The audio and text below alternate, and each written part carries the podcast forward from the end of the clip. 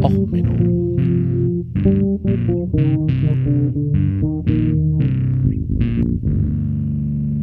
Der inkompetente Podcast über Dinge aus Militär, Technik und Computer, die so richtig Herzlich willkommen zu Och Menno, dem Podcast zu allem, was in Militär, Technik und sonst wo so richtig in die Hose geht. Ja, heute mit der Folge I Like Drugs. Das ist ein dickes Pferd. Ja, äh, die US-Wahl beinhaltet ja, also ich nehme das jetzt Ganze an einem äh, Freitag auf. Freitag, den 6. November 2020 vormittags, also nur für die Geschichtsschreiber, die der Meinung sind, dass das hier ein wichtiges historisches Dokument ist. Ja, ähm, War on Drugs ähm, und überhaupt und grundsätzlich, die US-Politik hat ja schon immer das Leben und die Umwelt vieler Länder äh, beeinflusst. Und ich dachte mir, hey komm, ich mache jetzt mal wieder ein Nicht-Militär-Thema. Also ich habe in letzter Zeit einfach zu viel Militär im Podcast. Irgendwie zu viel Balla-Balla, zu viel Peng-Peng und irgendwie so richtig geil ist das auch nicht. Also nichts gegens Militär, also nichts Effektives, aber ähm, irgendwie so ein bisschen mehr ähm, Abwechslung wäre doch mal toll im Podcast, dachte ich mir. Also dachte ich mir, ich hole mir mal ein Thema raus, was ja irgendwie die USA auch jetzt beinhaltet, weil, ach Gott, wir kommen um die Wahl nicht drum rum. Also ich mache mal den tagespolitischen Podcast. Tja, äh, Musik für heute übrigens Steel Panther, I Like Drugs. Ähm, ja, wir reden nämlich ein bisschen über die US-Drogenpolitik. Äh, da könnte man viel drüber sagen. Also wie viele schwarze Menschen oder Menschen anderer Herkunft außer dem weißen Kaukasischen, was die USA ja so gerne haben, äh, jetzt im Knast sitzen wegen Drogenvergehen. Man könnte drüber reden, warum der äh, Krieg der Drogen, also der Krieg auf Drogen, warum er denn von Nixon gestartet wurde, um eventuell ja seine Gegner aus dem linken Umfeld, die naja mit gewissen bewusstseinserweiterten Stoffen äh, experimentiert haben, könnte man drüber reden, da könnte man viel drüber machen. Das könnte man jetzt in so einem historischen Podcast bestimmt machen. Aber ich bin nicht historisch, ich bin nicht korrekt, ich habe irgendwie auch keinen Bock drauf. Also ganz ehrlich, das ist einfach nur bescheuert. Aber man könnte auch drüber reden, welche Auswirkungen diese Politik auf andere Länder hat, also zum Beispiel auf Deutschland, ähm, weil da ist ja diese Drogenpolitik kopiert worden und man hört ja auch aus dem Gesundheitsministerium und von der Drogenbeauftragten, Drogen sind verboten, weil Drogen verboten sind und das ist ja nicht so Karotten und überhaupt und grundsätzlich. Ja, könnte man drüber reden, könnte man, ne? Also könnte man wirklich machen. Also an sich habe ich aber auch keine Lust drauf. Ne? Also ich dachte, ich mache mal ein witziges Thema, irgendwas, wo man jetzt noch nie drüber nachgedacht hat, wo man sich danach denkt, so, oh Gott, oh Menno, ah, mal wieder ein richtig klassisches Thema, ne? wieder was Nettes. Nicht, wo Leute irgendwie sterben. Okay, sorry. Also im, an Drogen sterben Leute, am Krieg gegen Drogen sterben Leute. Also da kann ich jetzt nur nichts gegen sagen. Ähm, ja, also ist halt so, ne? Nein, wir reden jetzt über was anderes im Drogenkrieg. Wir reden über Pablo Escobar. Also den Typ kennt man vielleicht aus der Serie Narcos oder ähnlichem. Also Drogenbaron ähm, in Kolumbien, in der Nähe von Medellin, das Medellin-Kartell, kennt man aus Tom Clancy-Romanen oder auch nicht, äh, waren nicht besonders gut. Ähm, ja, sowas Pablo Escobar, eine interessante Figur, hat durch Mord und Totschlag und durch Drogen und Entführung und Lokalpolitik, Fußballclubs und ähnliches sich doch einen Namen gemacht auch eigentlich uninteressant. Also ja, der ist halt eine klare Auswirkung der amerikanischen Drogenpolitik, dass so eine Person dann zur Macht gekommen ist, anstelle eines guten, traditionellen Pharmaindustrie-Konzerns, der die Leute in Abhängigkeit macht, hat das halt einer aus von der Straße quasi sich da einen Namen gemacht. Nee, darüber wollen wir jetzt auch nicht reden.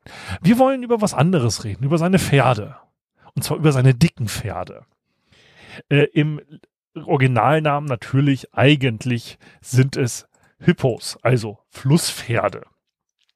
Äh, Flusspferde sind ja auch eigentlich ähm, sehr interessant. Das ist also eins der gefährlichsten Tiere auf diesem Planeten. Deutlich äh, gefährlicher als Löwen und ähnliches. Ähm, ja, und an sich sind Flusspferde zurzeit nur heimisch in Afrika.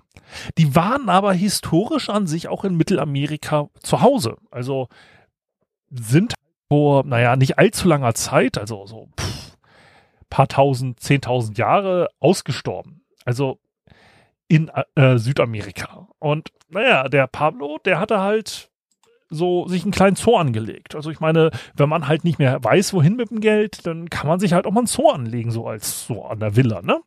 Und der hatte halt vier Flusspferde in seinem Zoo. Nun, und der ist halt, ähm, als er getötet wurde, ähm, Paulo Escobar, hat man ja sein Anwesen mehr oder weniger übernommen. Aber ja, die Flusspferde halt, hm, was machst du mit denen? Naja, ähm, ja, die hatte man eigentlich dann so mehr oder weniger in ihrem Tümpel gelassen und hat einfach gesagt, so, oh, ignorieren wir mal das Problem. Gucken wir nicht hin. Ist ja dann halt, ne, so, ist, ist wie es ist, aber ja, so als Behörde, was machen, so vier Flusspferde einfach mal äh, beschlagnahmen, äh, ist halt auch so mit der Buchhaltung und so, ist halt einfach so schwierig. Ne? Haben sie einfach da lassen, äh, ja, ähm, da gelassen. Und ja, dann haben sie halt sich festgestellt, dass aus diesen sechs Flusspferden in den 80, äh, aus den vier Flusspferden in den 80ern, 2007 waren es schon 16. Ne, so. War halt fortpflanzungsfähig, ne? So Männchen, Weibchen, Bienchen, Blümchen, passiert halt, ne? Naja, und haben sich dann in dem nahegelegenen äh, Magdala, äh, Magdalena River, äh, Magdalena Fluss niedergelassen. Ja, 2013 hat man da eine Dokumentation drüber ähm, gemacht. Ich verlinke die euch dann auch in den Shownotes. Die waren die Kokain-Hippos. Ah, geiler Titel. Naja, und 2014 waren es ja schon 40, äh, so ungefähr. Ja, und 2018 schätzt man die Population so auf 50 bis 70 Tiere. Also man könnte sagen, das ist ein relativ gutes Zuchtprogramm. Das schaffen die Flusspferde aber von alleine, also ohne irgendwelche Nabu-Spezies, Aufpasser oder ähnliches. Nun, und ähm, ja, man erwartet auch, dass in der Region ungefähr mindestens 150 äh, Flusspferde leben könnten, die sie jetzt zurzeit besiedeln. Und dass sie ungefähr 13.000 Quadratkilometer Siedlungsfläche vor sich haben, was mit den Flüssen und so weiter da so vor Ort für die einen Lebensraum darstellen würde.